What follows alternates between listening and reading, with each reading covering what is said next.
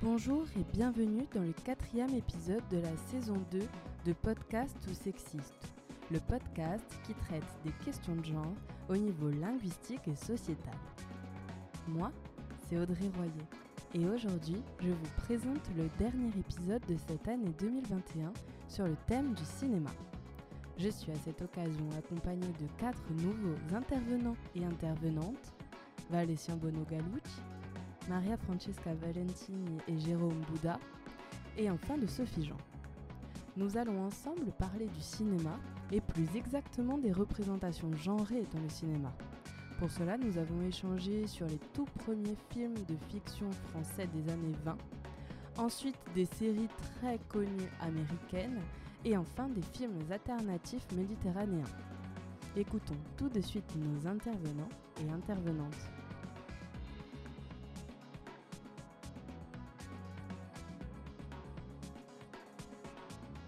Valésien, peux-tu te présenter s'il te plaît?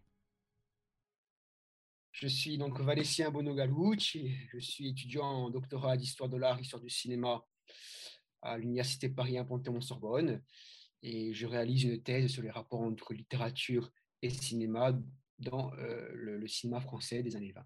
Et donc, euh, pour aujourd'hui, j'ai euh, accepté de, travailler sur la représentation des femmes au cinéma puisque c'est un sujet qui a traversé mes, euh, mes, études, euh, notamment sur le cas de Germain Dulac, euh, puisque ce sont des, femmes qui vont travailler sur la représentation non seulement de la femme mais aussi des hommes en utilisant des références littéraires, des genres scénaristiques, scénaristiques tels que le, le burlesque, la poésie à l'écran, donc diverses sortes d'approches de, de, artistiques.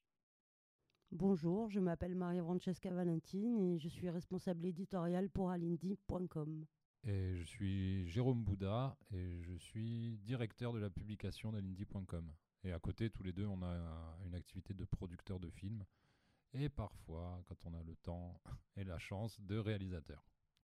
Je pense qu'on en est arrivé à Alindy euh, parce qu'on avait tous les deux déjà une activité de réalisateur euh, et d'auteur et on travaille dans le dans l'audiovisuel ou le cinéma depuis euh, quelques années. Et je pense qu'on en est arrivé à l'indie parce que il se peut que le schéma de diffusion des œuvres existantes corse ait été dans une impasse.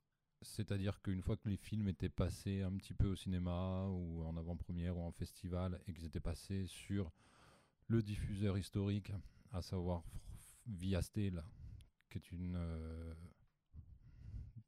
dépendance de France Télévisions, euh, les films n'ont plus de vie.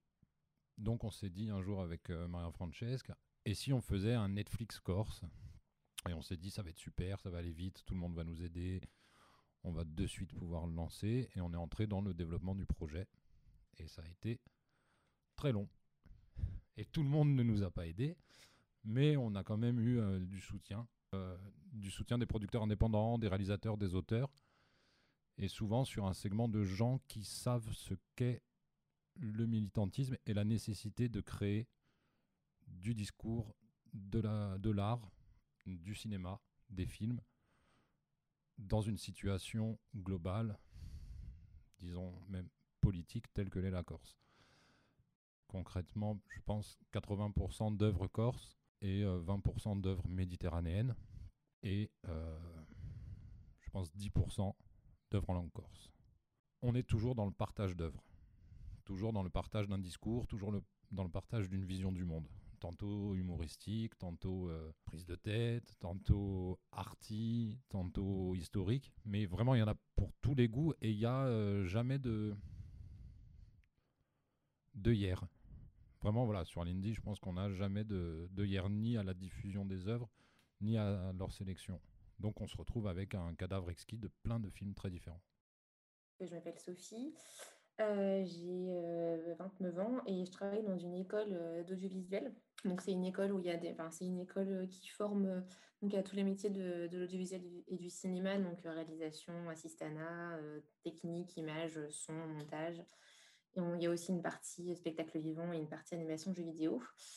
Et donc, ça fait trois ans que je travaillais dans des écoles de cinéma. Donc, j'étais dans une autre école avant. Et là, je vais bientôt changer. L'année prochaine, en janvier, je serai dans une école de cinéma d'animation. Et en fait, je trouve ça hyper intéressant de travailler avec des, des étudiants et avec des jeunes professionnels. Et en fait, dans ma première école, j'ai pu voir pas mal de films de fin d'études et accompagner les étudiants. Et du coup, je trouvais ça hyper intéressant parce qu'il y avait déjà des étudiants qui, il y a des étudiants qui étaient très intéressés justement par les questions de genre et par le harcèlement, tout ça. Donc, dans les films de fin d'études, ça se ressentait dans certains films. Donc, parfois, c'était de façon un peu maladroite, forcément, puisque c'est des premiers films et que c'est des, bah, des gens qui sont très jeunes. Et cette année, euh, dans l'école dans laquelle je travaille actuellement, j'ai donné un cours de sociologie, enfin d'introduction à la sociologie du cinéma. Et donc, c'était hyper intéressant de voir les réactions des étudiants euh, à toutes ces questions-là, en fait. Et euh, surtout les garçons, puisque c'est comme beaucoup d'écoles d'audiovisuel, c'est une école où il y a beaucoup de garçons. Il y a environ 70% de garçons. Et donc, c'était hyper intéressant de voir les réactions des filles. La plupart, la plupart elles étaient hyper contentes qu'on parle de ces, de ces sujets-là.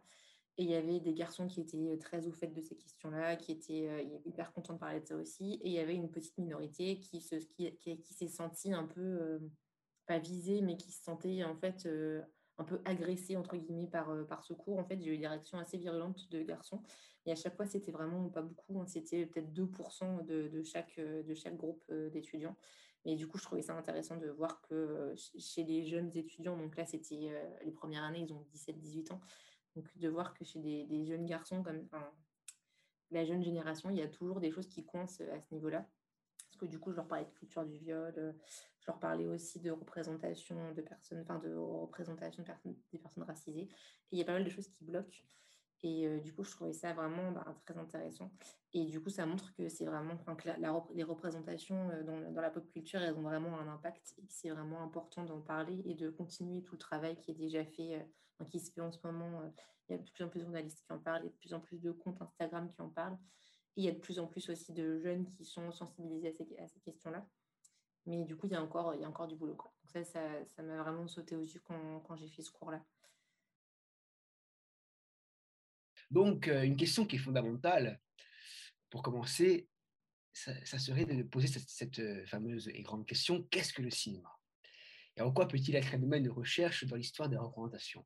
Donc le cinéma est un art, un métier, un spectacle, mais aussi un objet d'étude pour l'histoire de l'art, l'histoire sociale et culturelle, voire aussi l'histoire politique. La sociologie, la philosophie, toutes les sciences humaines peuvent, selon leurs travaux de recherche, se fonder sur des sources cinématographiques. Celles-ci constituent un trésor, une mine d'informations. Pour le dire très rapidement, le film est le reflet d'une pensée, d'une idée, d'un contexte social et politique. Le film se présente à nous comme un document pour l'histoire, et le thème d'aujourd'hui, à savoir la représentation des femmes et des hommes dans l'histoire des premiers temps du cinéma, est du point de vue scientifique à reformuler. Je parlerai plutôt de représentation socioculturelle, plus que de représentation sexuée.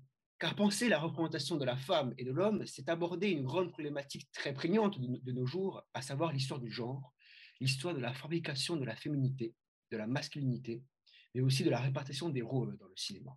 Qui joue qui, qui joue quoi et comment? La question des hommes ou des femmes ne se pose pas dans le cinéma des premiers temps, à l'exception des exemples que je vais vous présenter plus tard. La question du genre est très contemporaine. Le cinéma filme surtout des acteurs, des actrices, des héros, des héroïnes, des personnages. Le cinéma filme surtout des acteurs, ces actrices. Il met en scène des histoires et fabrique non pas une représentation de l'homme et de la femme, mais des représentations de plusieurs figures masculines et féminines. Et j'en parle le pluriel car le cinéma est un art qui, dès 1895, avec l'invention du cinématographe par les frères Lumière, va prendre un essor international. Il va se fondre dans le système économique, littéraire, artistique. Il va progressivement se normaliser. Nous sommes face à une pluralité des représentations, pour certaines contradictoires, paradoxales les unes des autres, et qui diffèrent de leurs caractéristiques selon le milieu culturel, selon la cinématographie, selon la production et selon le contexte, et bien sûr selon la mentalité.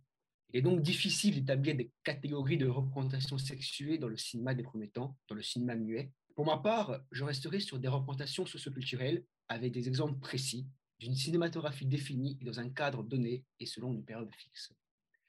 J'entends par représentation socioculturelle la manière de représenter par l'image la société, ses composants, selon une époque, un contexte, un milieu culturel et intellectuel. Quels sont les critères essentiels dans vos recherches d'œuvres à référencer, Maria Francesca?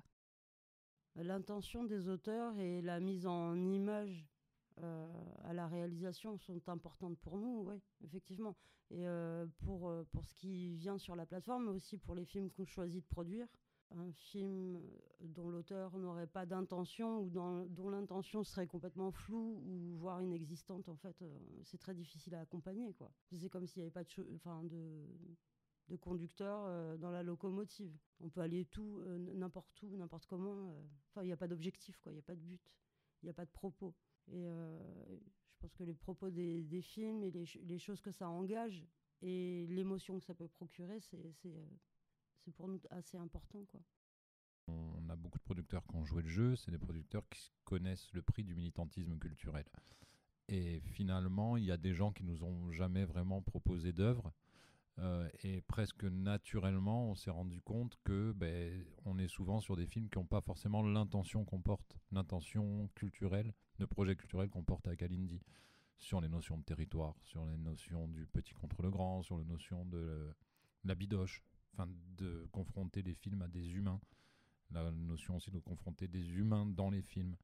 Et on se rend compte finalement qu'il y, a des, il y a des producteurs vraiment de documentaires qui sont installés depuis des années, qui naturellement sont venus vers nous. Il y a des jeunes producteurs qui ont des intentions ou des auteurs qui sont naturellement venus vers nous. Puis il y a des, des gens de la filière qui, qui font un excellent travail, qui font un bon travail, mais qui sont peut-être plus sur du magazine, du magazine. Et, et ces gens-là, bon, nous ont aujourd'hui pas vraiment proposé leur contenu.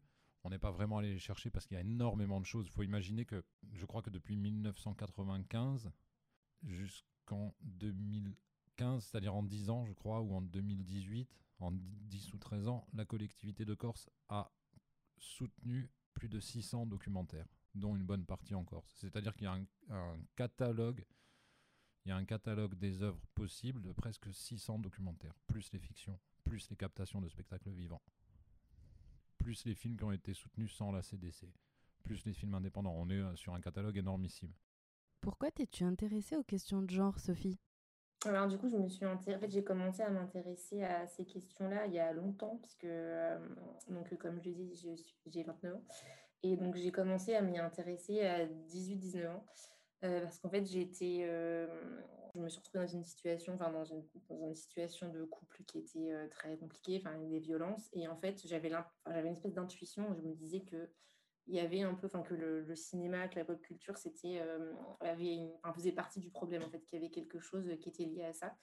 Mais à l'époque, on n'en parlait pas du tout. J'étais en fac de cinéma à l'époque et on était vraiment à fond sur l'esthétique. J'étais dans une fac en province à Caen. Et on était vraiment, c'était très centré sur l'esthétique, sur euh, les auteurs, et on parlait pas du tout des représentations, on parlait pas, on parlait presque pas du fond des films en fait. Et ça, du coup, je m'en suis plus rendu compte en arrivant en master, parce que j'étais à Paris 3, et là, c'est une fac qui est beaucoup plus axée sur euh, les approches pragmatiques, euh, sur toutes ces questions-là. Et du coup, c'est là où j'ai compris, en fait, quand j'ai découvert les cultural studies, les gender studies, et j'ai compris l'impact que ça pouvait avoir sur les spectateurs, enfin, toutes les enquêtes sur les, sur les spectateurs, sur la réception. Et en fait, je me suis rendu compte qu'on se construit beaucoup par rapport à ce qu'on voit, par rapport aux films et aux séries. Euh, la question peut-être de comment on représente, comment on questionne la femme et l'homme dans le cinéma. Il y avait quand même dans Alindy la nécessité, aussi dans l'idée d'Alindy, la nécessité de parler du cinéma qui s'est fait et qu'on ne connaît pas, à travers notamment Cinéma Sochi, qui est une association qui s'inscrit dans le courant du Reacquist, euh, qui a été créé par Noël Vincenzi, Dominique Maestrati, Dominique Tiberi, Marie-Jeanne Thomas, Doumé Gambini, beaucoup de Doumé, mais surtout, euh, je pense, une majorité de femmes. On est sur une association qui s'est créée à la fin des années 70 ou au début des années 80. On est sur une association de gens qui sont des militants, de gens qui ont une culture historique, une culture cinématographique et qui ont envie de euh, montrer qu'un cinéma corse peut émerger, peut naître et que la Corse, c'est pas juste, en plus d'un bronze-cul, un endroit où les équipes de tournage viennent représenter des Corses, euh, des femmes corses euh, habillées tout en noir et des Corses avec un fusil et, un velours. Quoi. Mais encore qu'il l'ait fait, pour certains, certains l'ont fait de cinéma Soch, cette représentation-là, mais en détournant le code. Mais ce qui est intéressant, c'est de voir qu'une femme comme Marie-Jeanne Thomas et qu'une femme comme Dominique Thibert ont tenté de la fiction, On fait de la fiction. Dominique Tiberi a dû faire trois ou quatre fictions chez Cinéma Soch. Marie-Jeanne autant. et on se retrouve face à des objets cinématographiques, mais vraiment cinématographiques. C'est-à-dire qu'aujourd'hui, un court métrage qui est fait en Corse, à 90% du temps, c'est un film euh, soutenu par la collectivité, par un producteur indépendant, une chaîne de télé, et c'est un court métrage euh, audiovisuel, mais sans dénaturer quoi que ce soit. Je dis pas, enfin, il y a des bons films qui sont des films de télévision. Euh, à l'époque, c'était vraiment du cinéma, dans le sens où c'est des guichets de financement de cinéma, puisqu'à l'époque, il n'y a que le CNC, il y a le fonds de soutien de la CDC n'est pas créé, il y a un Interreg par l'Union européenne, etc. Mais ils sont dans une dimension de propos vraiment cinématographiques. Et Marie-Jeanne Thomas est une grande réalisatrice de cinéma sur ses courts-métrages et sur, euh, sur ses propositions de, cinéma Soji. Et la question est, justement la question de la représentation de l'homme, de la femme, des Corses, euh, de la société est, omniprésente. Mais ce n'est pas des, des, des, auteurs ou des réalisateurs qui arrivent en disant Ah, je vais vous parler de la femme, ah, je vais vous parler de l'homme, ah, je vais vous parler de l'homosexualité. C'est des gens qui vous disent Je vais faire un film. Et dans ce film, il y avoir une intention. Et cette intention, va pointer sur ce cas-là, cette problématique-là, ce phénomène-là. Et donc il y a une réponse créatrice qui est posée à une situation euh, sociale, sociétale, politique donnée. En parlant du cinéma qui s'est fait, Valésien, peux-tu nous parler plus en détail de ton domaine de recherche, à savoir le cinéma français des années 20, en particulier de deux femmes? Alice Guy s'est formée en plein cœur de l'industrie photographique cinématographique. Elle en a même été la praticienne. Germaine Dulac, au contraire, entame sa carrière dans un milieu différent, celui de la littérature, de la presse. Mais toutes les deux ont œuvré cinématographiquement dans les représentations des rapports hommes-femmes, et également surtout sur les représentations des femmes avec une esthétique différente, puisque elles ont commencé leur carrière à des époques, dirons-nous, euh, assez espacées. L'une va avoir recours à l'art du burlesque, par exemple, dans le cas Guy, et l'autre par la poésie et la musique. Germaine Dulac pense le cinéma, l'écrit, le rêve aussi, et la représentation des femmes, de sa relation avec les hommes se cristallise autour de cette nouvelle approche du cinéma revendiquée comme art, ce qui n'était pas le cas chez Alice Guy, puisque c'était une période où eh bien, le cinéma était en voie de construction artistique, tandis que chez Germaine Dulac, le cinéma est d'ores et déjà considéré comme un art. Donc il y a une manière différente de filmer et d'aborder le sujet. Nos intervenants et intervenantes viennent de se présenter. Maintenant, nous allons rentrer dans le vif du sujet avec des exemples précis et des analyses. Sophie, tu nous as fait une sélection de films et séries pour parler des représentations genrées. Pour débuter, tu vas donc nous parler de la série Gossip Girl Gossip Girl, c'est donc l'histoire d'étudiants et étudiantes privilégiés des écoles privées de Constance Billard et de St. Jude dans l'Upper East Side qui sont tous et toutes accros à Gossip Girl, une mystérieuse personne qui blogue et qui dévoile tous les derniers potins et rumeurs de leur communauté très fermée. J'ai revu, là, bah, du coup, c'est l'hiver dernier pour préparer mon cours et j'ai revu juste le premier épisode et ça m'a choqué le premier épisode, c'est vraiment le B à bas de la culture du viol. C'est le petit manuel de comment représenter de la, de la culture du viol. J'étais vraiment euh, choquée. Et euh, pareil, je pense que je n'avais pas forcément perçu ça la première fois que je l'ai vu parce qu'il n'y avait pas tout ça. C'était le début en fait euh, de, bah, de, toutes ces, réflexions, de toutes ces questions sur la culture du viol, de, de, tout, tout, ce qui, qui se dit, tout ce qui se fait. Il n'y avait pas Instagram, il n'y avait pas tous les comptes qui vulgarisent un peu bah, tous ces, tous ces principes-là. Il y a deux scènes d'agression sexuelle qui sont vraiment pas du tout traitées comme des agressions sexuelles et qui sont vraiment ultra choquantes, où c'est justement à chaque fois euh, Chuck Bass qui, euh, qui perpétue ces agressions, qui était vraiment le mec dont toutes les filles euh, étaient, étaient folles amoureuses, c'était genre le bad boy dont, elle, toutes mes copines elles rêvaient. Et c'est vrai qu'avec le recul, je me dis mais que c'était vraiment atroce comme modèle. Quoi. Et en plus, il y a du slut shaming, c'est vraiment parce que dans le premier épisode, il y a Serena qui a couché avec le, le, copain, copain, de sa meilleure amie. Et en fait, c'est montré comme étant beaucoup plus grave que les deux agressions sexuelles euh, que perpétue euh, le personnage de Chuck. Et c'est vraiment hyper choquant. Enfin, c'est tout est, toute la mise en scène, tout est vraiment fait pour montrer que c'est euh, Serena la méchante et que Chuck, bon, bah, il essaie de faire des trucs, mais de toute façon, c'est un bad boy, donc c'est pas grave. Et puis à Chuck, on lui pardonne tout. Les filles lui pardonnent tout car il est canon, et les garçons car cet esprit fraternel est très fort et très marqué. tant dans la société en général que représenté ici dans cette série. Au contraire de l'esprit de sororité qui est très peu représenté en société et dans la série, les filles sont très méchantes entre elles, elles sont rivales à tout point de vue au niveau de leurs moyens financiers, de leurs biens, mais surtout de leur beauté et de leurs relations intimes avec des garçons. Tout est scruté, analysé, critiqué, et les normes sociétales sont étouffantes ici. Alors quand deux filles dans la série se disputent, elles ne se réconcilient que très rarement, par manque d'esprit de sororité, et puis surtout s'affrontent littéralement avec tous les moyens qu'elles ont. Et en plus, bah, pour le côté euh, miroir avec la réalité, euh, l'acteur qui joue Chuck Bass, il a été accusé de, viol. Et, euh, en fait, quand, c'était en 2017, je crois, enfin, c'était il y a quelques années. Et du coup, il y a plein de, filles, il y a plein de spectateurs, d'internautes qui, euh, qui, du coup, disaient que, la fille, enfin, que les filles qui l'accusaient étaient des menteuses, ou qui disaient non, mais qui c'est qui se fait violer par Chuck Bass, c'est n'importe quoi, tout le monde est d'accord, tout le monde veut coucher avec lui ouais, il me viole quand il veut. Enfin, il y avait du coup plein de tweets comme ça absolument atroces, où déjà elle confondait le personnage et l'acteur. Et euh, où elle, euh, c'était des filles, c'était pas des garçons qui disaient mais non, mais c'est des menteuses, ça, c'était des filles qui du coup confondaient vraiment le personnage et l'acteur et qui auraient aimé être à la place des personnes des plaignantes, ce qui est totalement euh, aberrant quoi. Et du coup, bah, encore une fois, c'est parce qu'il y a toute une mythologie qui était construite autour de lui. Et quand, quand on réfléchit, c'est vraiment c'est atroce quoi. Comment sont représentés les héros et héroïnes de cette série, Sophie? Et euh, bah, bah, du coup, en tout cas dans le premier épisode, dans le pilote, vu que c'est là où on pose un peu tous les personnages, euh, on voit tout de suite qu'il y a. Euh, c'est vrai que c'est tout de suite hyper sexiste, puisqu'il y a Blair qui est la, méchante, la, peste, qui va, qui va s'acharner sur les autres.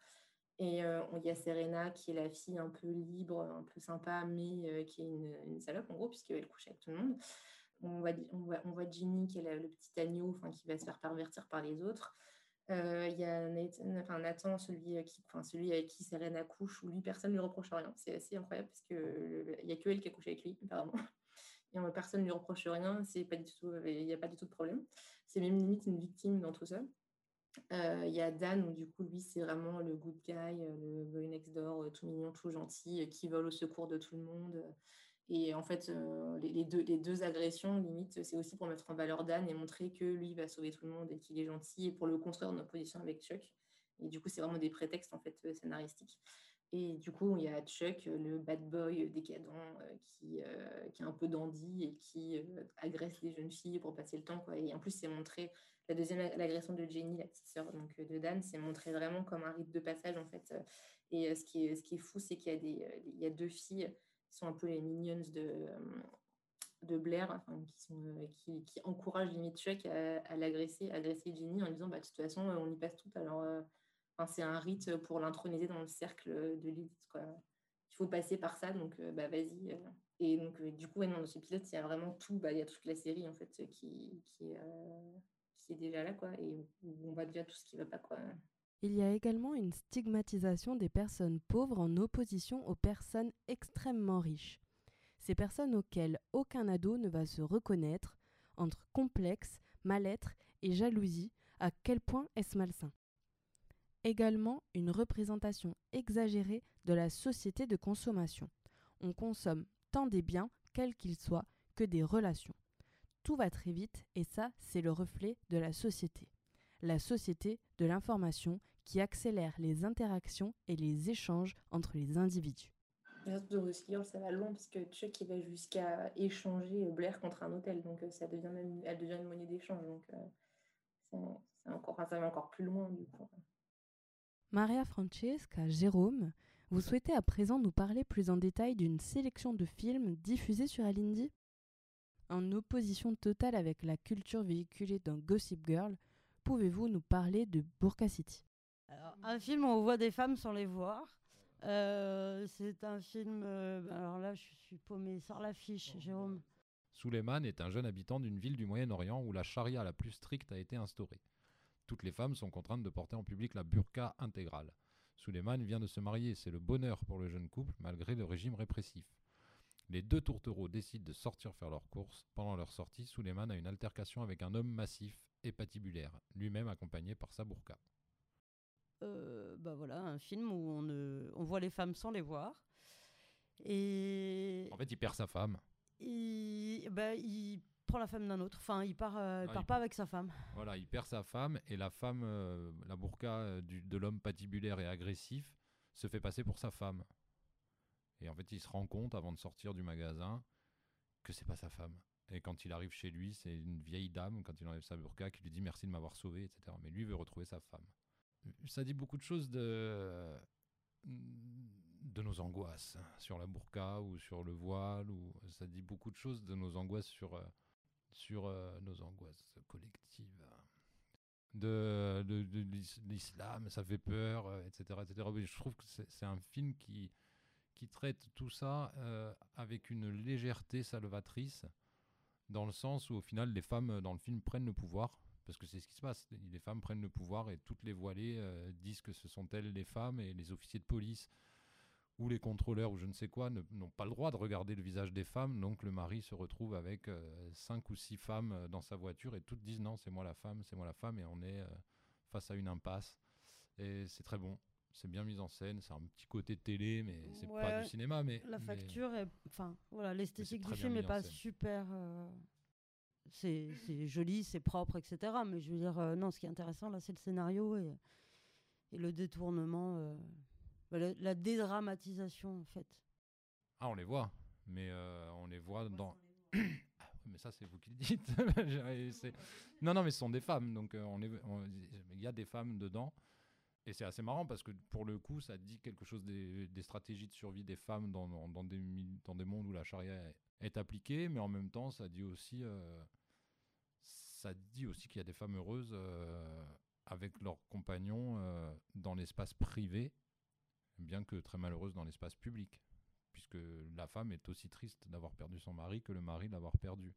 Et là encore, bah, nouveau, euh, niveau de lecture, la vie n'est pas faite de manière manichéenne, comme disait Mara Francesca, à, à l'anglo- à l'anglo-saxonne, que de mal ou de bien. Il y a une situation où les gens peuvent être heureux dans un espace privé et, souffrir dans l'espace euh, public. Et que c'est pas juste la vie n'est pas faite que de, de noir Pour et de le sombre. coup, là, le les- l'homme aussi en empathie, parce qu'il il, il se soumet à la loi, la, enfin, la loi coranique, mais par défaut, quoi, lui aussi. Ce sont les femmes qui portent la burqa, mais, mais les hommes ne sont pas forcément plus heureux qu'elles de devoir euh, se plier à ces lois-là. Mais euh, comme dans nos sociétés, je suis pas sûre qu'on soit toujours heureux de se plier à toutes les lois, même si nous vivons dans une démocratie formidable d'Europe occidentale. D'après l'article du blog L'Effervescent, publié en février 2021 sur La place des femmes dans le cinéma, une évolution au ralenti, aujourd'hui, les questions autour de l'égalité entre femmes et hommes dans la société sont centrales, excepté dans le cinéma, qui est assez hermétique. Dans un milieu encore trop archaïque et conservateur, il est plutôt rare de voir des films où les femmes sont totalement absentes. Cependant, il faut surtout s'interroger sur la consistance et la qualité des rôles qui leur sont offerts. Pour cela, il existe le test de Bechdel, créé par Alison Bechdel en 1985, qui vise à mettre en évidence la sous-représentation féminine dans les œuvres de fiction. Pour assurer la parité des représentations, l'œuvre doit réunir trois critères cumulatifs. Au moins deux personnages féminins nommés dans le long métrage, ces deux femmes doivent parler entre elles sans que leur conversation porte sur un homme. À l'échelle mondiale, 40% des films ne passent pas ce test. La critique cinéma permet l'ouverture d'esprit où la confrontation d'opinions contradictoires tente de paramètres importants pour le cinéma, art aussi subjectif que débattu, mais aussi marqueur temporel de nos sociétés. Pour une meilleure visibilité des femmes à l'écran et derrière l'écran, pour de meilleurs rôles pour les femmes, trans, homosexuelles, handicapées, personnes racisées ou toute autre personne issue d'une minorité, en France a été amorcé un plan d'action pour la parité dans le cinéma. Sophie, tu nous disais que tu avais mis en parallèle Gossip Girl et Sex Education? Alors du coup, j'avais mis en parallèle avec Sex Education puisque c'est aussi des ados, ça se passe aussi dans un lycée Et c'est aussi une série qui est formatée pour les ados. Enfin, les deux étaient formatés pour les ados. Et du coup, on voit l'évolution, puisque euh, Gossip Girl, c'est vraiment les paillettes, le luxe, le truc totalement improbable. Où les, et euh, alors que dans Sex Education, bah, bon, les acteurs, évidemment, ils n'ont pas forcément tous 16-17 ans, mais déjà, leur, leur, niveau de vie est beaucoup plus réaliste, leur vêtements, enfin, tout est beaucoup plus réaliste. Et c'est une série qui est, bon, qui est peut-être trop didactique, enfin, ça va peut-être un peu trop loin dans la didactique, mais du coup, là, vraiment, le, curseur n'est pas du tout au même endroit. Et là, le but, c'est vraiment d'éduquer les, les, ados, de passer par ce médium pour bah, transmettre des messages. Donc, évidemment, il y a des fois où enfin, ça, a été reproché aussi à la série hein, d'avoir voulu peut-être cocher trop de cases en restant quand même un petit peu dans le classicisme avec un, personnage principal qui est avec, avec, un héros qui est blanc et tout ça. Il y a quand même des choses qui, qui évoluent vachement. Et euh, du coup, j'avais parlé de la saison 2, parce que dans la saison 2, il y a le personnage de Amy qui se fait agresser dans le bus. Et en plus, ce que je trouvais intéressant, que c'est pas du tout spectaculaire, il n'y a pas de voyeurisme, il n'y a pas de fétichisation euh, de l'agression, on voit rien en fait, on, voit juste la tête d'Amy, on comprend qu'il y a un truc qui est bizarre. Et en fait, elle se fait juste, euh, elle se fait juste, enfin, c'est une scène où c'est un frotteur dans le bus qui se frotte à elle, en gros. Et on voit vraiment toutes les étapes au début où elle cherche, elle, elle est un peu dans le déni, elle, elle, minimise ce qui lui est arrivé, elle, elle, cherche même des excuses à son agresseur. Et en plus, il y a une phrase un moment qui est assez intéressante puisqu'elle dit à Maeve, sa meilleure copine, quand elle lui raconte ce qui s'est passé, elle lui dit c'est bizarre parce qu'il était beau, enfin il était, il avait pas l'air bizarre, il avait pas l'air dérangé, peut-être qu'il était, peut-être que c'est un malade mental, mais il était beau, enfin et du coup, elle cherche les excuses et elle s'attendait pas à ce que ça soit un... Parce que du coup, son agresseur, on le voit, et c'est monsieur tout le monde. Enfin, il est tellement lambda, il n'a rien, de... Il a rien de, particulier. Et ensuite, on voit toutes les étapes, puisque sa copine Maeve l'emmène au commissariat, on voit le dépôt de plainte, on voit... Euh, il y a les prélèvements qui sont faits sur son pantalon. Enfin, et euh, ce qui est bien, c'est que Maeve, elle est vraiment montrée comme une gamine de 16 ans. Enfin, elle s'inquiète de son pantalon parce qu'elle n'a pas beaucoup de sous. Du coup, elle est triste parce qu'elle l'aimait bien. Enfin, elle a peur de ne pas le récupérer. Euh, et ensuite, on la voit avec on la voit qui rentre, qui rentre, on la voit avec sa mère et on la voit dans sa chambre dans son pyjama de un peu enfantin. Et on voit les conséquences que ça a puisque à la fin de l'épisode, bah, elle, s'effondre en larmes, elle pleure parce qu'elle est choquée par ce qui s'est passé. Et ensuite, dans le reste de la série, dans reste de la, reste de la saison, il y a plusieurs, ça revient plusieurs fois où on voit qu'elle n'arrive plus à prendre le bus parce qu'elle est traumatisée par ce qui lui est arrivé. Elle n'arrive plus à avoir de rapport avec son copain parce que ça, ça, la, la, bloque, en fait, ça la gêne. Et euh, du coup, ça revient à chaque fois et on voit vraiment les conséquences euh, que ça a sur, euh, sur, sur Amy. Et c'est pas un pas juste un prétexte en fait pour avoir un ressort scénaristique. Il y a vraiment tout et ça, va même jusqu'à la, saison 3. Enfin, c'est vraiment développé sur plein d'épisodes. Et du coup, encore une fois, c'est parce qu'il y a une visée didactique c'est pas du tout le même but que Gossip Girl. Mais du coup, je trouvais ça intéressant que les ados d'aujourd'hui, ils aient accès à, ils aient accès à ce genre de contenu. forcément, nous, quand on regarde avec notre regard d'adulte, ça peut paraître un peu didactique, mais euh, je pense que pour des adolescents, c'est quand même hyper bien de, bah, pouvoir apprendre euh, avec ce genre de représentation, ce genre de, choses. C'est vraiment là, pour, autant Gossip Girl, c'est vraiment le petit manuel euh, de la culture du viol, autant là, c'est le petit manuel, bah, qu'est-ce qu'on fait quand on s'est fait agresser? Après, évidemment, c'est une situation idyllique parce que tout de suite, sa copine, elle est hyper compréhensive. Elle tombe que sur des policiers qui sont hyper gentils, qui sont hyper compréhensifs. Tout se déroule hyper bien. Ça ne se passe pas toujours forcément comme ça, évidemment. Mais, euh, mais du coup, euh, ça, c'est rare. Euh. Il y avait aussi dans Les Sopranos, il y a un épisode comme ça où on montre un peu les conséquences, on montre un peu ce qui se passe quand il y a le, la psy de, de, Tony Soprano qui se fait violer dans une des saisons.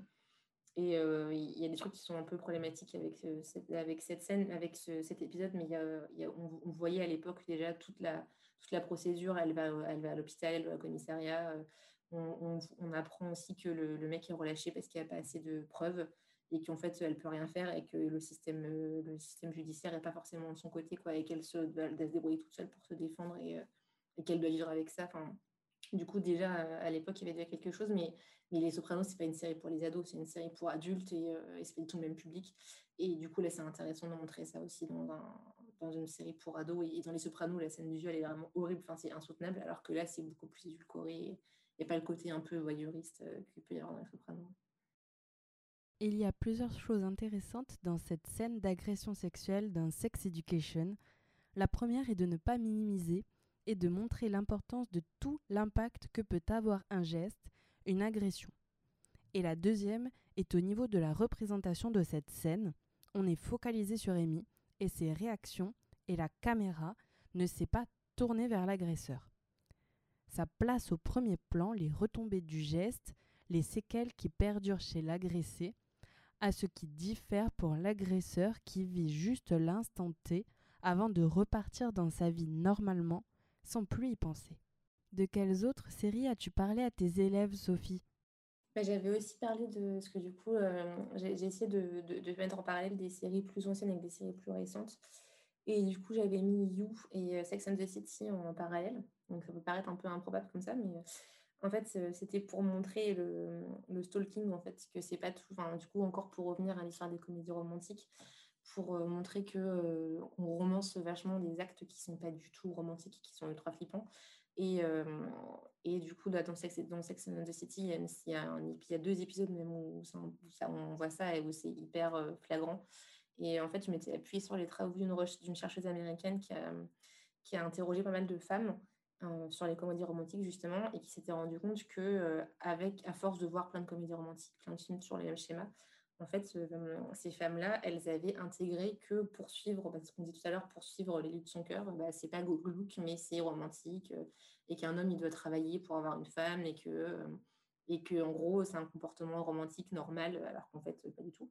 Et du coup, ce que je trouvais intéressant, c'est que dans You, dans la première j'avais montré le premier épisode de la saison 1, parce qu'après, il y a You, c'est pas forcément une série que je trouve exceptionnelle, il y a plein de trucs qui, sont, qui qui sont un peu problématiques aussi, mais dans le premier épisode, ce que je trouve intéressant, c'est qu'il joue beaucoup sur euh, les codes justement de la comédie romantique au tout début.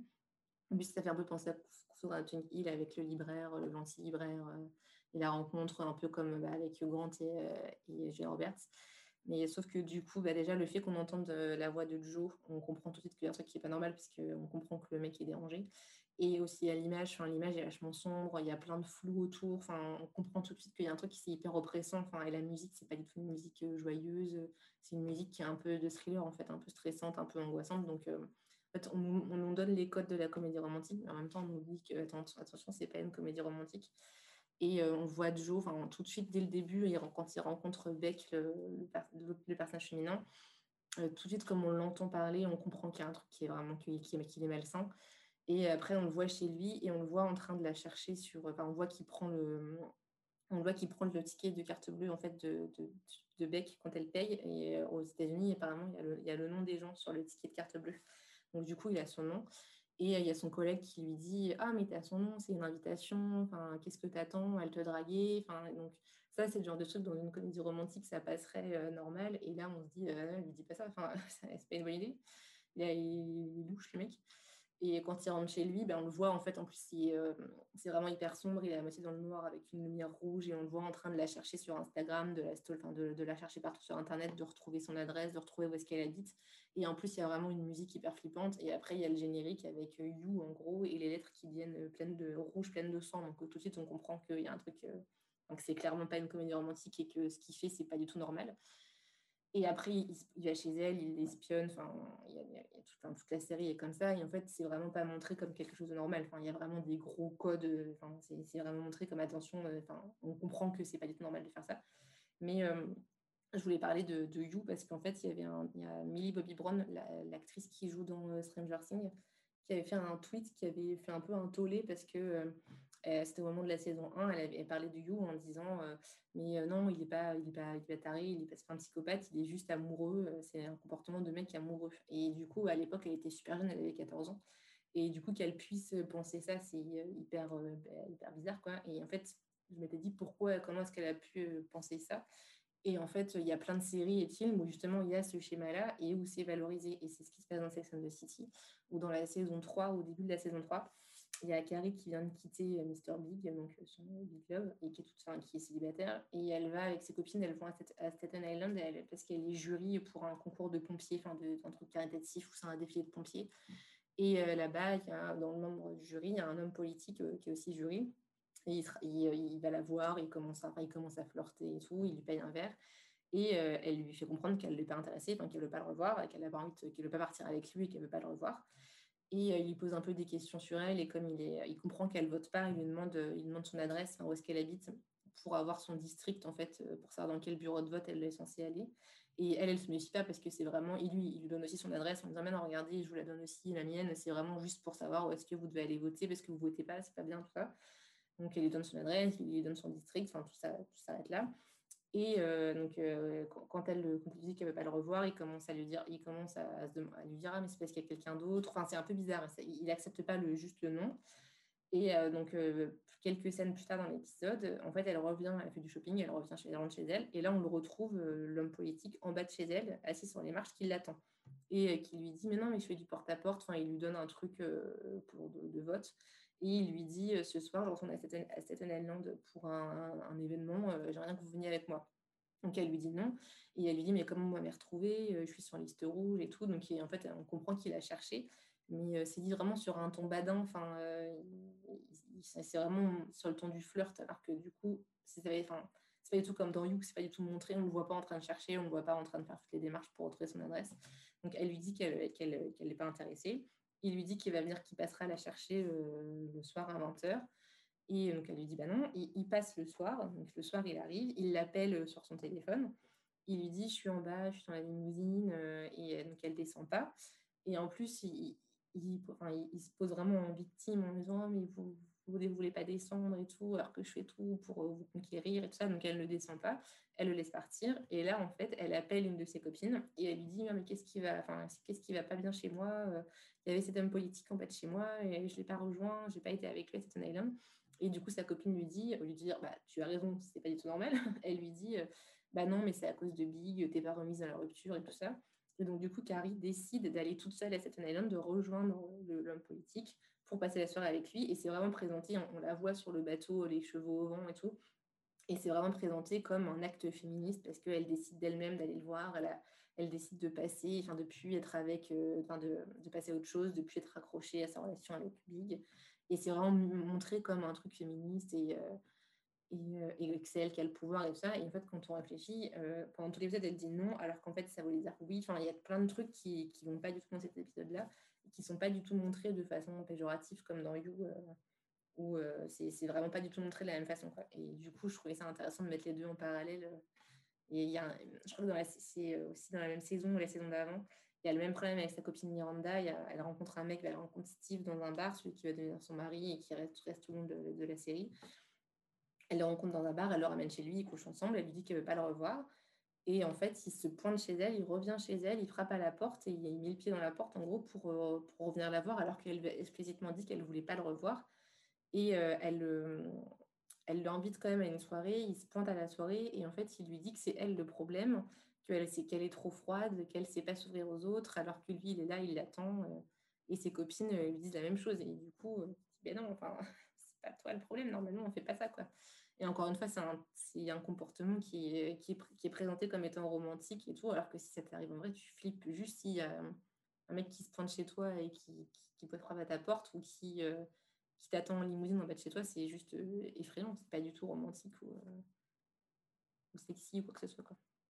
Dans le genre romance, les scénarii sont focalisés sur le couple et peuvent le mettre en scène selon des codes problématiques. Par exemple, de façon très cliché, avec de grands gestes romantisés, très glauques. Lancer des cailloux aux fenêtres, suivre en voiture, rentrer par surprise, effraction par la fenêtre, se pointer au travail de la personne. Ce sont des constructions scénaristiques qui font avancer l'histoire, mais il faut, en tant que spectateur et spectatrice, que l'on ne confonde pas avec la réalité. Il faut toujours déconstruire, prendre du recul sur les films et séries qui véhiculent des idées sexistes, violentes, toxiques, homophobes, validistes, etc. Les relations toxiques sont à cet effet banalisées et romantisées. On banalise l'homme qui impose des codes et règles violentes à la femme, les comportements égoïstes qui imposent à l'autre de changer pour être accepté dans un couple, travailler moins, abandonner une passion, déménager, se relooker, des scènes qui montrent que la femme ne veut pas, mais en la forçant, en la traquant, elle finit par céder ou accepter. Des femmes, comme autant des hommes, sont forcées par des femmes. Des scènes qui amènent des croyances, comme quoi au début d'un couple, si le garçon, ou si la fille, ne court pas après le sexe opposé, ou le même sexe dans des relations homosexuelles, c'est moins bien que celui qui résiste, insiste, persuade, dans le temps, jusqu'à ce que la personne en face cède ou accepte. on est bien d'accord que la majorité des représentations sont hétérosexuelles et ce sont des représentations scénaristiques unilatérales d'un homme allant vers une femme. L'analyse peut être encore très longue et beaucoup plus poussée. C'est pour cela que nous vous proposons un épisode bonus sur la puissance des images, livre de 2018, édité par Chronos, sous la direction de Christian Delporte et Isabelle Vérat-Masson, et sur des exemples contemporains précis que sont Twilight, 50 nuances de gris, 350 Annie et After. Rendez-vous ce week-end pour cet épisode bonus exceptionnel. Pour ce qui est des alternatives aux productions mainstream, Maria Francesca et Jérôme, pouvez-vous nous parler de Portbou, qui nous parle d'un autre type de relation interpersonnelle, celle d'un père et son fils? Le pitch de Portbou, c'est un père emprunte le sentier des résistants avec son fils blessé sur son dos.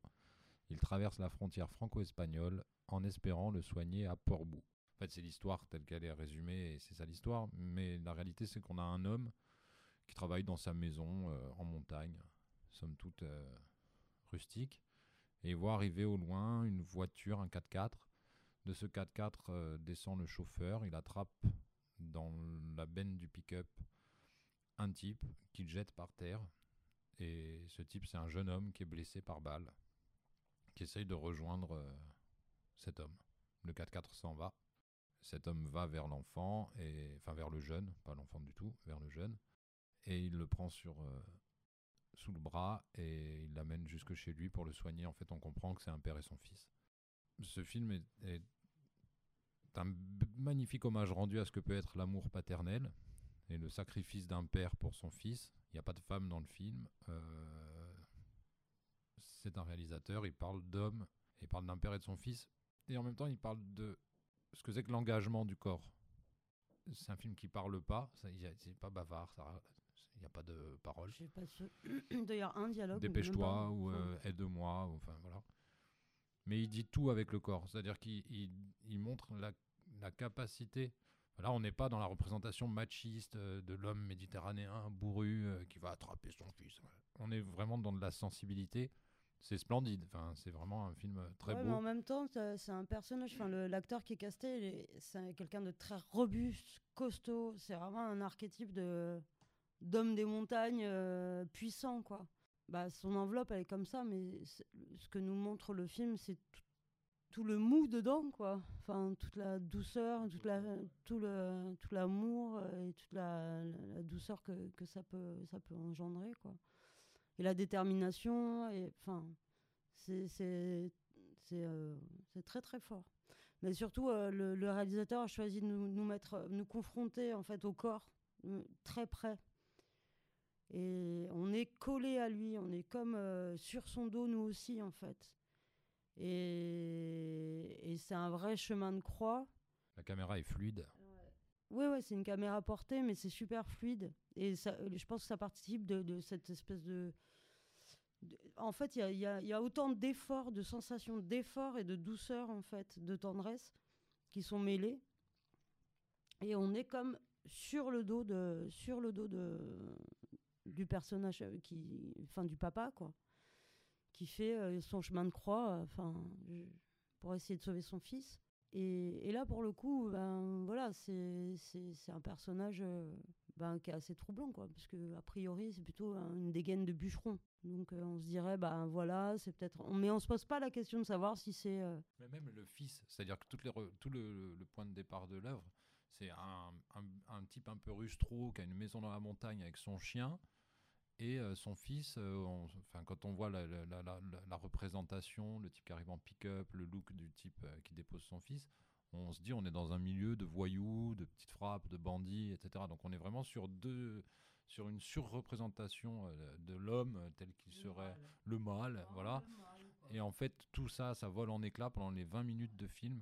Euh, et, ça termine sur une plongée sur le village de Portbou au lever du soleil et euh, presque un truc carte postale. Et, ce chemin qui nous fait faire ce réalisateur, ben, il nous prend, il nous met des gifles en nous disant voilà tout ce que vous avez cru apprendre ou tout ce que vous croyez savoir sur ce que c'est qu'un père et son fils, sur ce que c'est que les hommes, etc. Mais tout cela n'existe pas. Il y a l'espace de vérité qui est ce que sont ces êtres humains.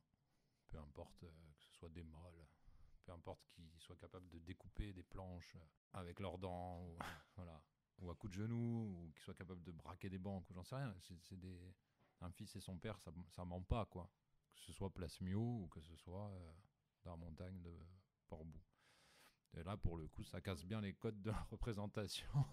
ouais, et puis il y a une économie de moyens qui est quand même assez, euh, assez belle, quoi. Ouais, il y a un gros travail de, de du corps, enfin d'acteur. Même si en France, en fait, le travail du corps euh, au cinéma, c'est assez, enfin, enfin pas marginal, mais je veux dire, c'est pas ce qui prime, quoi. Enfin, souvent, c'est le texte ou des situations. Euh. Mais là, vraiment, il y a un geste, quoi. Il y a un très, très beau geste. Il est important de rappeler plusieurs choses ici. Les œuvres artistiques telles que la littérature, le théâtre, la musique, le cinéma influencent nos sociétés. Ces œuvres sont réalisées par des personnes qui véhiculent leur opinion sur la société. Cela peut être un cercle vertueux comme un cercle vicieux. La société patriarcale n'est pas néfaste seulement pour les femmes, mais également pour les hommes et pour la nature. Et pour euh, Amateur Mother, c'était plus par rapport à la culture du viol. Euh, parce que du coup, tu as le personnage de. Parce que j'ai perdu Amateur Mother depuis très très longtemps. J'avais regardé, euh, c'est pareil, euh, ça devait être en 2000. Enfin, je regardais ça en 2010, 2012, 2013. Donc, encore une fois, à l'époque, c'était pas du tout. On parlait pas du tout de culture du viol, on parlait pas du tout de toutes ces questions-là. Et du coup, le personnage de Barney, je le trouvais marrant, je le trouvais, enfin, je le trouvais drôle et tout. Le personnage de Ted, il m'énervait déjà. Mais après, en y réfléchissant maintenant, je me dis qu'il y a des trucs qui sont vraiment monstrueux. Et surtout, bah, le personnage de, Barney, il est vraiment atroce puisque c'est vraiment. Euh, toutes les femmes, c'est, toutes, les, toutes les femmes qui. Enfin, toutes ces conquêtes, c'est montré vraiment comme des proies. C'est un jeu qui est fait. Enfin, c'est, en plus, tous les autres personnages masculins, ils l'idolâtrent alors qu'en fait, il a un comportement absolument abject. En plus, il se fait que, à chaque fois qu'on a toutes ces techniques de séduction, c'est toujours des mensonges, enfin, la tromperie, du coup, elle pense, enfin, il leur ment sur son, identité, il leur ment sur, enfin, il leur ment tellement de choses qu'au final, elle couche pas avec lui, elle couche avec quelqu'un d'autre. Et donc, du coup, c'est vraiment hyper, euh, ça pose vraiment plein de questions sur le consentement. Et vraiment, bah, toutes ces techniques et toutes ces rues, ça donne aussi l'impression que les femmes sont un peu bébêtes et qu'il faut pas grand-chose pour les, pour les draguer. Et qu'il y a des techniques qui marchent en gros, alors que bah, non, c'est pas de technique en fait, ça ne marche pas comme ça il y a aussi l'idée que ça véhicule aussi l'idée que dès qu'une femme est seule dans un espace public, donc euh, particulièrement dans un bar, elle va devenir une proie ou une marchandise, enfin, car un espèce de consentement implicite. Euh, si tu es dans un bar euh, toute seule avec tes copines, enfin pas avec un homme, tu es, à disposition des hommes qui sont autour. Il y a, il y a plein de scènes dans le McLaren où bah, il y a toutes les techniques de drague de Barney, il y a tout, l'aviomètre Ted et tout ça, et à chaque fois, il prend toujours des des filles au bar toutes seules et elles sont toujours hyper dispo. Enfin, il y a vraiment un truc qui est, c'est le supermarché euh, de, Ted et Barney. Quoi. Et du coup, Ted, lui, c'est vraiment l'archétype du nice guy où euh, chaque fois il, il chouine en disant Je comprends pas, je suis gentil, euh, ça marche pas et tout. Oui, bah, ça suffit pas. Enfin, en c'est pas, parce que tu es gentil que tu dois forcément avoir une contrepartie. Du coup, Ted, il est aussi hyper problématique pour toutes ces questions-là. Et du coup, pour le coup, je trouve que ça a beaucoup, beaucoup moins bien vieilli que Friends euh, même si euh, Joey, il est un peu, c'est un peu le même type de personnage, mais euh, il, va beaucoup moins loin et c'est beaucoup moins, beaucoup moins bah, glauque que Barney, où c'est vraiment, vraiment trop loin. C'est vraiment poussé trop à l'extrême. Et surtout, là où c'est un peu glauque aussi, c'est qu'il il y avait tout un, merchandising autour de How Mother. Il y avait des bouquins qui étaient sortis sur les leçons de drague de Barney et tout ça. Et donc, euh, du coup, c'est des bouquins qui se veulent humoristiques, évidemment, mais c'est sûr qu'il y a des mecs qui ont acheté ça en prenant premier degré, tout ce qui est écrit dedans. Quoi. Il existe ensuite de nombreux produits dérivés qui sont sortis, la drague selon TED, etc. Cela est à prendre avec autodérision ou alors comme un contre-exemple total. Mais malheureusement, beaucoup de personnes prennent encore cela pour parole d'évangile. Exactement comme le livre The Game de Neil Strauss les secrets d'un virtuose de la drague, contenu à prendre avec beaucoup de précaution. En effet, cet auteur nous raconte par quelle technique il arrive à avoir près de 600 conquêtes par an, en allant tous les soirs en boîte de nuit et en réitérant des techniques selon lui infaillibles pour ramener plusieurs filles chez lui. Ce sont des schémas type stratégie militaire pour aborder un set de deux filles au bar d'une boîte. Pour avoir la fille qui lui plaît, il va uniquement parler à sa copine. Seulement après, il va enfin lui adresser la parole en la complimentant et la critiquant en même temps. T'as un beau sourire. Dommage que tu aies les dents jaunes, etc. Un enchaînement de techniques qui lui permettent d'arriver à ses fins, rentrer avec la fille, avoir des relations sexuelles avec elle, repartir en soirée, réitérer ce procédé, etc. Si la fille est réticente, là également, il va avoir la solution qui consiste à engueuler la fille si elle ne veut pas, lui dire qu'elle a tout gâché et l'ignorer tout le reste de la soirée. Si le livre et les films nous influencent, que pensez-vous de l'influence de ces œuvres-là? L'arbitre, c'est un film court de Paolo Tsuka. C'est un film sarde. Le pitch est relativement simple. Un type qui visiblement est arbitre de football amateur, arbitre sur le continent italien, est puni et doit aller arbitrer un, match de 4 division sarde, donc euh, régional sarde, un totalement amateur dans un village euh, euh, miteux de l'Oristano, donc où il y a des sardes archaïques. Paolo Tsuka est un réalisateur sarde. Et le, bien évidemment, le match dévisse et l'arbitre se fait prendre à partie et c'est bagarre générale sur le terrain. Le pitch de La nuit est là, c'est, je ne me souviens plus du prénom, mais c'est une héroïne, journaliste dans une chaîne de télé régionale qui est amoureuse d'un homme qui se fait tuer et elle décide euh, de se venger. Du coup, on a d'un côté la représentation d'une femme corse, euh, qui prend les choses en main, qui se bat, qui va, sur la, qui va vers la vengeance et qui, elle, paye de sa personne. C'est-à-dire que c'est vraiment elle qui fait, elle ne demande pas à son frère, façon Colombe, de le faire. Elle le fait et elle y va euh, franco. Euh, et en face, on a une femme dans l'arbitre. C'est une vieille sarde habillée tout en noir avec sa canne. Et quand le match dévisse, et que c'est bagarre générale sur le terrain et que l'arbitre se fait secouer, à un moment donné, l'arbitre essaye de reprendre les choses en main et là arrive dans son dos un énorme coup de canne. Et c'est cette vieille petite sarde d'un mètre cinquante qui est venue au milieu du terrain et vu qu'on attaque les enfants du village et qu'on méprise les enfants du village et que ce type venu du continent méprise les enfants du village, elle lui donne un énormissime coup de, canne qui le laisse par terre pour le compte. Et enfin, moi, je trouve ça intéressant de confronter les deux regards parce qu'on a d'un côté l'archétype de la femme sarde en noir, on l'imagine bien, on les a toutes vues sortir de la messe avec leur foulard noir, leur robe noire, portant le deuil depuis 30 ans, jamais un mot plus haut que l'autre, euh, toujours euh, la soupe prête, euh, toujours les, dolces, voilà, les dolces prêts pour les petits enfants et le portrait du, du mari sur la cheminée. Et en fait, il prend, mais c'est la spécialité de Paolo Tsuka, il prend les archétypes, il nous montre que c'est des archétypes, il nous fait croire que ce sont des cons parce que c'est des, primitifs archétypaux, et il renverse tout ça en disant non mais là, on va en rire, mais là, il y a quelque chose, il y a une culture, il y a une culture originale, il y a un point de vue original. Il n'a pas besoin d'affirmer quoi que ce soit, il démontre par l'humour et par l'intelligence des corps, parce que c'est quelqu'un qui travaille le corps d'une manière... Euh, divine. Et moi, je le confronte bien volontiers au film de Delphine Léogne. Je sais qu'elle nous en voudra pas. Euh, ça s'appelle La nuit est là. Donc, c'est Delphine Léogne. C'est cette euh, vendetta d'une femme, euh, de cette journaliste. C'est pas prétentieux et pourtant, c'est les choses sont posées. Enfin, voilà, c'est costaud quand même. Et, mais par contre, il y a quand même une représentation du coup où elle donne tout au long du film, alors sciemment ou consciemment ou inconsciemment, j'en sais rien, mais elle, part son personnage féminin d'atour masculin péjoratif. Et c'est assez intéressant de voir comme euh, elle efface petit à petit la sensibilité de la femme, auto-représentation de la sensibilité de la femme, qui serait une petite chose fragile et sensible, et elle, gomme petit à petit. Vu qu'on est dans deux registres différents, d'un côté la comédie avec des hommes et de l'autre un court métrage dramatique avec une femme, les ressorts de la manière dont on utilise la représentation des genres et, les objectifs des hommes ou des femmes est différente. Mais à la fin du, film de Delphine, elle nous remet un petit peu de féminité. On va pas spoiler la fin, même si c'est pas très important. Elle nous la remet dans le rôle de, la femme qui aimait euh, cet homme.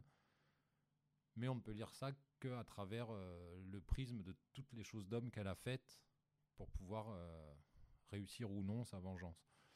Et je pense que ça, dit aussi quelque chose de ce que deux territoires méditerranéens qui sont proches, mais de deux territoires qui sont si proches à qui on a donné au 19e siècle des gens en Galour et qui nous ont donné, euh, fin du 19e et début du 20e, énormément de gens ici, d'habitants. Comme elle disait Marie qu'on est très très proche et très éloigné et on a une capacité de représentation des caractères assez, euh, assez différente. C'est-à-dire qu'à un moment donné, quand on veut avancer quelque chose de l'ordre de la critique de, des formes représentées, des représentations très verticales, très euh, la femme c'est comme ça, l'homme c'est comme ça, il va y avoir un registre dramatique qui va être pris souvent d'un côté. Il y a des bains culturels qui sont très différents et du coup, les, les, ressorts sont pas du tout les, les ressorts sont pas du tout les, les mêmes. Et, euh, et on trouve très peu de comédies où il y a cette une représentation détournée de la femme euh, qui nous permettrait de, en Corse, qui nous permettrait de dire euh, qu'une femme peut être traditionnelle et en même temps casser tous les archétypes qu'on a posé sur elle. Elle n'existe pas, la vieille de Paolo Zucca. Enfin, ce qui, est, intéressant, là, pour le coup, par rapport à votre thématique, euh, c'est peut-être euh, voilà, ce personnage de, dont, j'ai oublié le nom, l'héroïne de la nuit est là, qui, euh, ouais, vraiment, elle est, est vraiment dans une démarche qu'on pourrait, qui aurait dû être campée par un homme, quoi l'équipement, euh, l'entraînement, euh, ce besoin absolu de vengeance euh, très fort. Mais bon, après, l'esprit de vengeance, il est intrinsèque à l'humain, très certainement. Donc, est-ce que la vengeance, la violence, la colère, c'est juste masculin? Je suis pas sûre. mais, mais c'est vrai que qu'on pourrait se dire, bah voilà, on a une jolie femme, sylphide, qui se transforme en, en bonhomme rageux, quoi elle accompagne la, le costume, l'attitude, le jeu, elle accompagne d'un truc masculin. Là où Tsuka, là où Tsuka, quand il nous montre deux trois fois cette vieille, c'est une vieille sarde euh, comme elle est, euh, machin. Et puis une fois qu'elle a donné le coup à l'arbitre, quand elle remonte dans la tribune, le plan c'est une vieille sarde, machin. C'est pas devenu un bonhomme. C'est là en fait qu'il y a à un moment donné une une légèreté possible parce qu'on est dans la comédie et euh, de l'autre côté quelque chose qu'on est obligé de plus assumer. Et c'est presque, enfin, je, ne sais pas, on n'en a jamais parlé avec Delphine, mais c'est presque, on se dit, pour que son film soit crédible, il faudrait que sa, sa comédienne, enfin, que son personnage campe des traits de caractère masculin et une forme, une, euh, une manière d'être masculin pour que ce soit crédible. Parce qu'on n'imagine pas avec des taquis de 20 cm. non, mais on accompagne le personnage dans sa transformation, enfin, dans ce chemin qui l'emmène à la vengeance, en fait. Tant dans ses doutes euh, dans sa peur euh, ou dans sa détermination. Enfin, la détermination, elle est constante, mais toujours avec des, petites nuances, quoi. Il existe différentes façons de représenter la diversité humaine, la diversité des comportements. Et alors que les grandes productions mondiales perpétuent majoritairement des figures caricaturales et archétypes genrés et des schémas sociétaux problématiques, notamment dans les relations interpersonnelles, les productions alternatives proposent de nouvelles figures de nouveaux genres. Ceux-ci partent d'archétypes pour les critiquer et les bousculer. On le rappelle, le genre féminin et masculin sont des constructions sociales qui imposent des comportements précis. Ce n'est en rien la définition ni l'essence même d'une personne. Valestien, au début du cinéma, comment étaient représentées les femmes dans les exemples que tu as choisis? Dans le cas d'Alice Guy, je vais m'appuyer sur deux films essentiels Madame a des envies et les résultats du féminisme. De même pour Germaine Dulac, où je m'appuierai sur la souriante Madame Bedet et les méditations au voyage. Le burlesque est le genre scénaristique qui se fonde sur des compositions et des situations amusantes, amusantes, cocasses, saugrenues, caricaturales, comiques, grotesques, drôles. La confusion, le renversement et surtout l'inversion font partie intégrante des techniques esthétiques du burlesque cinématographique. Et Alice Guy en fait l'usage. Je dirais, je dirais même qu'elle en est la créatrice, l'architecte de ces techniques. Un film éminemment important dans, sa filmographie est Les résultats du féminisme, réalisé en 1906. Dans cette œuvre d'environ 7 minutes, Alesgui inverse les rôles, les comportements, les tempéraments des hommes et des femmes. Pour le dire rapidement, les femmes deviennent des hommes, les hommes deviennent des femmes. Les hommes pratiquent ce qui était considéré comme exclusivement réservé aux femmes, les tâches ménagères par exemple, et incarnent la féminité à travers des corps maniérés. Au contraire, les femmes deviennent viriles, imposantes, guerrières je trouve que c'est un film qui aborde avant l'heure la différence que l'on entend aujourd'hui entre la femme et le féminin, l'homme et le masculin. En utilisant le registre de la comédie de l'inversion des genres, propre au burlesque, hein, et qui va inspirer toute une cinématographie plus tard, hein, Alice Guy fait passer un message très clair. Elle se moque et fait tourner en ridicule dérisoire les représentations construites autour de la femme et de l'homme. Les femmes prennent le pouvoir en devenant ce qui est considéré comme consubstantiel à la masculinité, à savoir la virilité, la puissance, l'autorité. C'est aussi une manière de se moquer à la fois des représentations de la femme, du maniérisme, de la mignardise et des comportements dits masculins. La même année, Alesgui réalise Madame a des envies, dans laquelle elle met en scène les effets et les conséquences de la grossesse d'une femme, et plus exactement ses désirs gustatifs. La grossesse ici n'infériorise pas la femme, au contraire, elle la renforce. La femme rentre dans la scène et attrape, consomme tout sur son passage comme gargantua de Rabelais. L'absinthe, un bonbon sucré, le tabac, un poisson. La fin du film la montre en train d'accoucher dans un champ de choux sans le moindre souci, puis elle se relève sans affliction. La comédie passe en revue toute la douleur corporelle que provoque eh bien, l'accouchement et rend cette réaction simple, rapide, sans difficulté. justement, c'est une manière aussi de, renforcer quelque ce corps de la femme grâce à la comédie, grâce au burlesque, puisque le burlesque joue sur les corps, les comportements, les tempéraments. Et dans le cas d'Alice Guy, cette technique confronte les rapports hommes-femmes à travers le rire, la dérision, l'inversion. J'ai voulu prendre ces deux exemples pour vous montrer que finalement les représentations cinématographiques, ces représentations socioculturelles sont le fruit non seulement d'un contexte de production, mais aussi d'une mentalité, d'une réflexion de la personne qui a réalisé euh, ces films. Et c'est, je pense, d'un point de vue méthodologique, cette approche par étude de cas qui nous permettrait de comprendre comment se sont fabriquées des figures masculines, des figures féminines dans l'histoire du cinéma. Après avoir bien discuté avec nos intervenants et intervenantes, passons à la note positive de fin. Ce, qui ce qui paraît assez juste, c'est que euh, il y a, y a un développement de la fiction, par exemple, euh, assez important en Corse, au détriment peut-être du documentaire, mais, mais parce que c'est l'heure du temps, peut-être qu'à un moment donné, le, le puis parce que c'est plus dur à, à faire vivre peut-être ou je sais pas puis euh, enfin en tout cas le cinéma corse a l'air de plutôt bien se porter. Parce qu'il y a des gens qui ont travaillé depuis des années. Dans les institutions, ça on l'a pas dit, mais je pense que les institutions depuis des années ont travaillé, il y a un tissu associatif qui a travaillé, et il y a des professionnels de la production qui sont formés, des auteurs qui sont formés. C'est-à-dire que tout ça n'arrive pas par hasard, c'est vraiment du travail, mais c'est très bien, ça, porte ses fruits. Moi, je vais être encore plus positif que toi, je vais compléter ce que tu dis, c'est que je pense que le jour où on arrivera à s'extraire de, de qu'on arrivera un tout petit peu à, si on arrivait un petit peu à tourner le fauteuil de bureau et le désorienter de Paris pour aller un petit peu plus sur la Méditerranée et partager avec nos voisins euh, le socle culturel qu'on a, je pense qu'on parviendrait à résoudre énormément des, problématiques et, des, et de l'incapacité qu'on a à dire dans le cinéma corse certaines choses et que voir ailleurs, peut-être dans le monde arabe, dans les Balkans, en Italie bien évidemment, et dans les territoires italiens ou espagnols, en Grèce, puisqu'on a proposé un film grec, on, serait en mesure de dire des choses qu'on a besoin de dire et qu'aujourd'hui on ne peut pas forcément dire. Je pense que c'est pas ça, c'est une autre manière de raconter. Mais ça, c'est trouve un altro. C'est un qui me parie. C'est pas euh, avoir la possibilité de dire ou pas dire, parce que je pense que là, les, choses qui ont la nécessité d'être dites sont dites.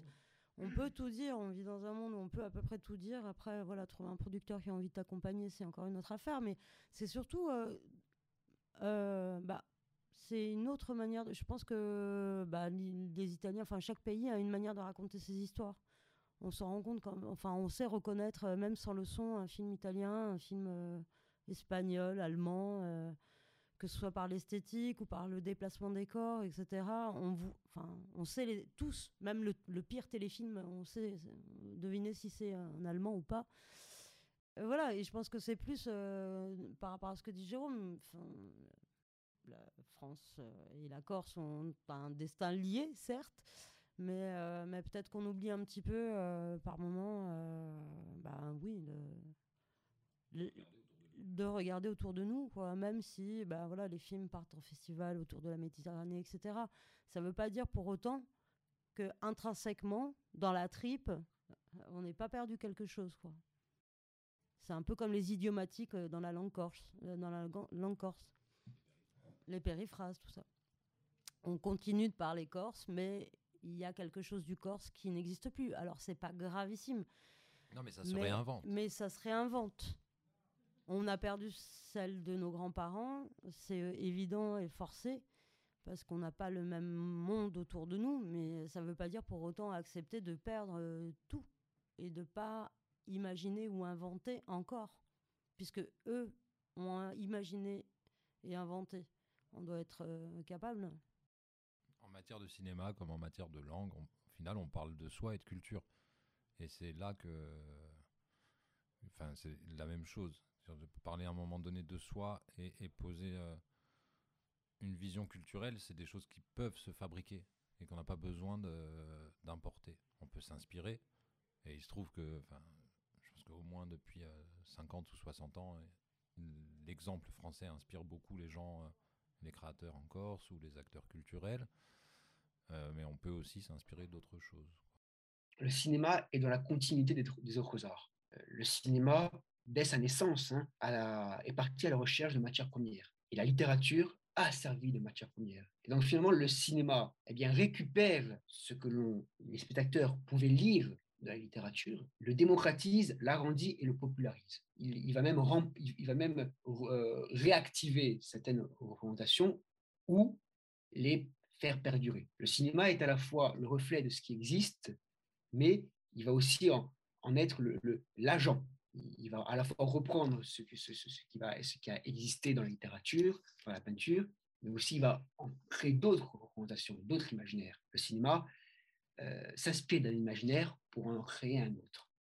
Ah oui, bah, oui, je pense que bah, ça se voit que ça évolue quand on regarde bah, des séries comme Sex Education. Après, évidemment, il y a toujours un truc un peu pessimiste où euh, on voit que ça marche, donc forcément, il y a une formule, comme comme c'est une formule qui marche, c'est répété pour faire de l'argent. Mais d'un autre côté, c'est aussi positif parce que si ça marche et qu'on le fait parce que ça entraîne de l'argent, ça va aussi avoir des effets bénéfiques puisqu'on va avoir de plus en plus de représentations comme ça.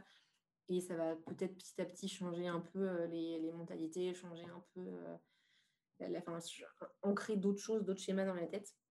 Et comme on voit que ça bouge quand même, je pense que ce qui est positif, c'est qu'on voit qu'il y a d'autres représentations qui sont possibles et que c'est aussi un peu un défi. Enfin, comment est-ce qu'on peut écrire une série ou un film maintenant pour se débarrasser de tous ces stéréotypes et pour inventer des personnages féminins ou masculins qui sont différents, pour inventer des situations différentes. Il y a des choses qui sont hyper tabous qu'on ne voit jamais dans des films par exemple, euh, on parle jamais de sexualité compliquée dans les, euh, dans, les, dans les séries ou dans les films, alors qu'il y a plein de femmes euh, qui ont des problèmes, qui ont des problèmes de vaginisme, qui ont des problèmes de douleur pendant les rapports. Tout ça, ça s'est jamais traité, donc je l'ai jamais vu dans aucun film. Il y avait un film d'animation que je crois que c'était un film de fin d'études qui en parlait, mais c'est hyper rare en fait. Et du coup, souvent, souvent, souvent c'est dans les films d'étudiants qu'on parle de ces choses-là parce qu'il n'y a pas de question d'argent, il n'y a pas de question de, ils sont beaucoup plus libres puisque ils peuvent aborder beaucoup plus de, thématiques. Et pareil pour les hommes, il y a peut-être plus de films quand même sur l'impuissance, mais il y a quand même, c'est pas, un, pas un, sujet qu'on évoque beaucoup. Et donc, je pense que la note positive, c'est de se dire qu'il y a plein de choses à explorer encore et qu'il y a plein de façons, de, nouvelles façons d'écrire des histoires, euh, plutôt que de répéter toujours les schémas qu'on utilise depuis euh, des siècles euh, qui sont enfin, qui sont pas bons forcément et et on peut faire plein, plein d'autres choses plus intéressantes.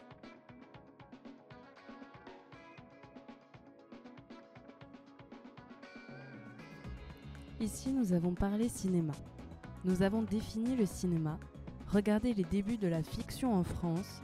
Nous avons ensuite parlé de grandes productions qui ont pu influencer une génération, mais également parlé des alternatives qui pouvaient exister et nous apporter de nouvelles représentations. Si les œuvres dont on a parlé ont influencé leur public à travers l'emprise qu'a le cinéma sur nous, sur la société, on est tout de même loin de la pop culture la pop culture qui est généralement reconnue comme un ensemble de pratiques, de croyances et d'objets qui sont dominants ou omniprésents dans une société à un moment donné. La culture populaire est fortement influencée par les médias de masse qui sont la presse, l'affiche, le cinéma, la radiodiffusion, la télévision et plus récemment l'Internet. Ces médias de masse peuvent toucher un large public et les productions cinématographiques et télévisuelles dont nous avons parlé ici, qui ne sont pas aussi influentes que les productions de la pop culture, nous ont quand même insufflé une façon de penser. Imaginez alors si nous avions dédié notre épisode sur les œuvres de la pop culture qui ont façonné nos habitudes et nos croyances. Qu'aurons-nous découvert et appris? Peut-être aurons-nous un épisode qui y sera dédié. En attendant, nous nous retrouvons d'ici peu avec une grande aparté de notre épisode sur les représentations genrées dans le cinéma pour parler des représentations du couple. Alors que vous soyez un homme, une femme non binaire, que vous soyez cisgenre, transgenre, hétérosexuel, homosexuel, asexuel, transsexuel, queer, bisexuel, pansexuel, les arguments énoncés n'excluent et ne discriminent en rien la personne que vous êtes. Via ce podcast, nous souhaitons libérer la parole, ouvrir la pensée et faire réfléchir sur les différents sujets liés au genre. Merci d'avoir écouté le quatrième épisode de podcast ou sexiste lié aux représentations genrées dans le cinéma. Rendez-vous ce week-end pour l'épisode bonus et le 15 janvier pour la prochaine thématique. En attendant, suivez-nous sur Facebook, Twitter, Instagram et LinkedIn à Podcast ou Sexiste. Prenez soin de vous et de vos proches et passez de bonnes fêtes. À bientôt les amis.